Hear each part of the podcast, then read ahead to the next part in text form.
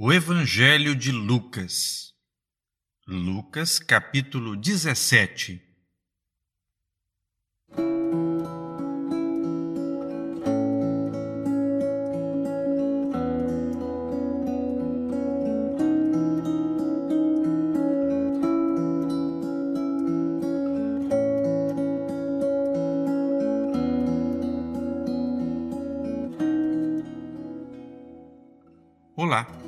Vamos encher o nosso coração com a palavra. Hoje leremos o capítulo 17. Primeiramente, vamos orar. Nosso Deus, clamamos o sangue de Jesus e pedimos, ó Pai, que o Senhor possa preparar o nosso coração para a leitura da palavra de Deus, de modo que estejamos sensíveis à voz do Senhor. Que cada história, cada detalhe, cada ensino, ó Pai, cada operação do Senhor Jesus, traga para nós mais entendimento do plano perfeito do projeto de Deus para nós. Fica conosco, abençoa, Senhor, todos os que estão ouvindo esse áudio, suprindo as suas necessidades e confortando seus corações. Pedimos isso pela fé em nome de Jesus. Amém. Leiamos então o capítulo 17 de Lucas. Sempre digo, se possível, acompanhe a leitura na sua própria Bíblia. Lucas 17. E disse aos discípulos: É impossível que não venham escândalos, mas ai daquele por quem vierem.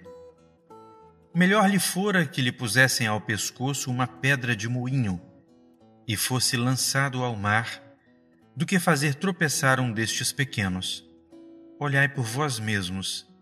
E se teu irmão pecar contra ti, repreende-o, e se ele se arrepender, perdoa-lhe. E se pecar contra ti sete vezes no dia, e sete vezes no dia vier ter contigo, dizendo: Arrependo-me, perdoa-lhe. Disseram então os apóstolos ao Senhor: Acrescenta-nos a fé.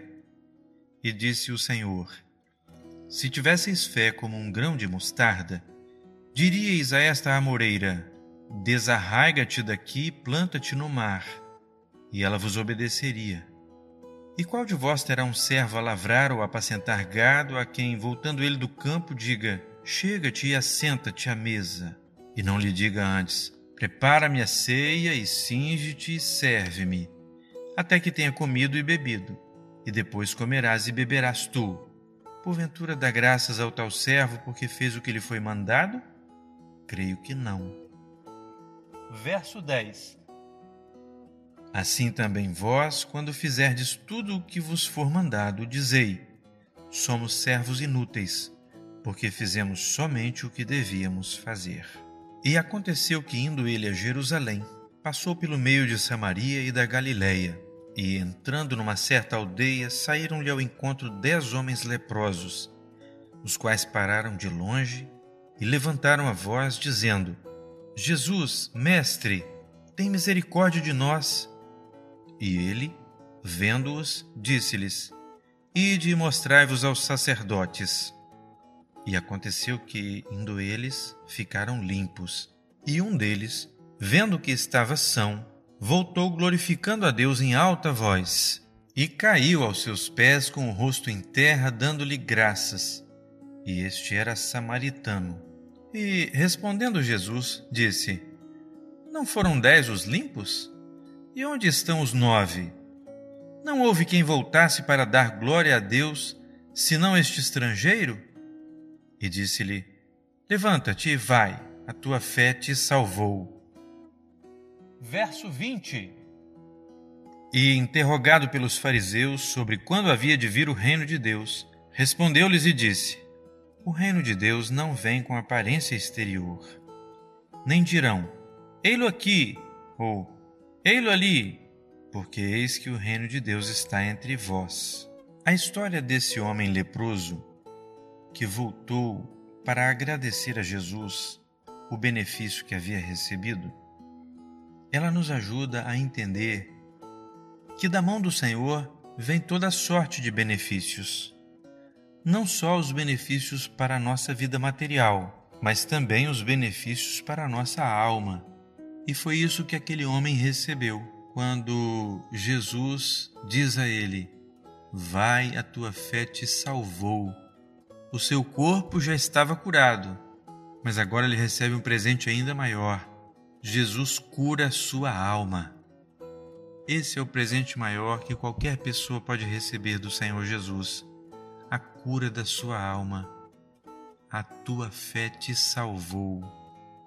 Vamos prosseguir? E, interrogado pelos fariseus sobre quando havia de vir o reino de Deus, respondeu-lhes e disse: O reino de Deus não vem com aparência exterior. Nem dirão: Ei-lo aqui, ou Ei-lo ali, porque eis que o reino de Deus está entre vós. E disse aos discípulos: Dias virão em que desejareis ver um dos dias do Filho do Homem, e não o vereis. E dir-vos-ão: Ei-lo aqui, ou Ei-lo ali! Não vades nem os sigais. Porque, como o relâmpago ilumina desde uma extremidade inferior do céu até a outra extremidade, assim será também o filho do homem no seu dia. Mas primeiro convém que ele padeça muito e seja reprovado por esta geração. E como aconteceu nos dias de Noé, assim será também nos dias do filho do homem. Comiam, bebiam, casavam e davam-se em casamento. Até o dia em que Noé entrou na arca, e veio o dilúvio e consumiu a todos. Como também da mesma maneira aconteceu nos dias de Ló: comiam, bebiam, compravam, vendiam, plantavam e edificavam. Mas no dia em que Ló saiu de Sodoma, choveu do céu fogo e enxofre, consumindo a todos.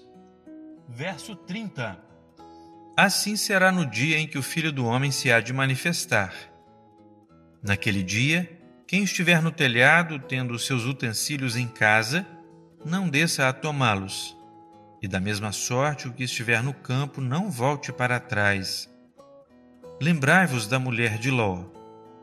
Qualquer que procurar salvar a sua vida, perdê-la-á, e qualquer que a perder, salvá-la-á.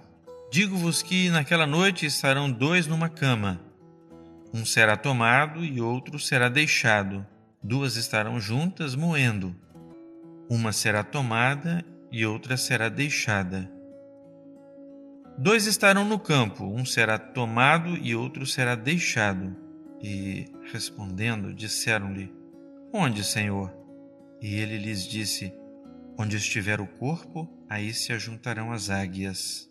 Jesus está dando detalhes acerca da sua segunda vinda, para que a igreja não seja tomada de surpresa. Sua primeira vinda, quando nasceu lá em Belém, tomou Israel de surpresa. Praticamente todos dormiam, apesar das muitas profecias a respeito daquele grande evento. A sua segunda vinda também está sendo precedida de muitos avisos sinais e profecias se cumprindo, mas infelizmente muitos estarão dormindo. Desperte, busque a Deus, abra os seus ouvidos, deixa Deus falar com você. Esse grande dia está cada vez mais próximo. Que Deus nos abençoe.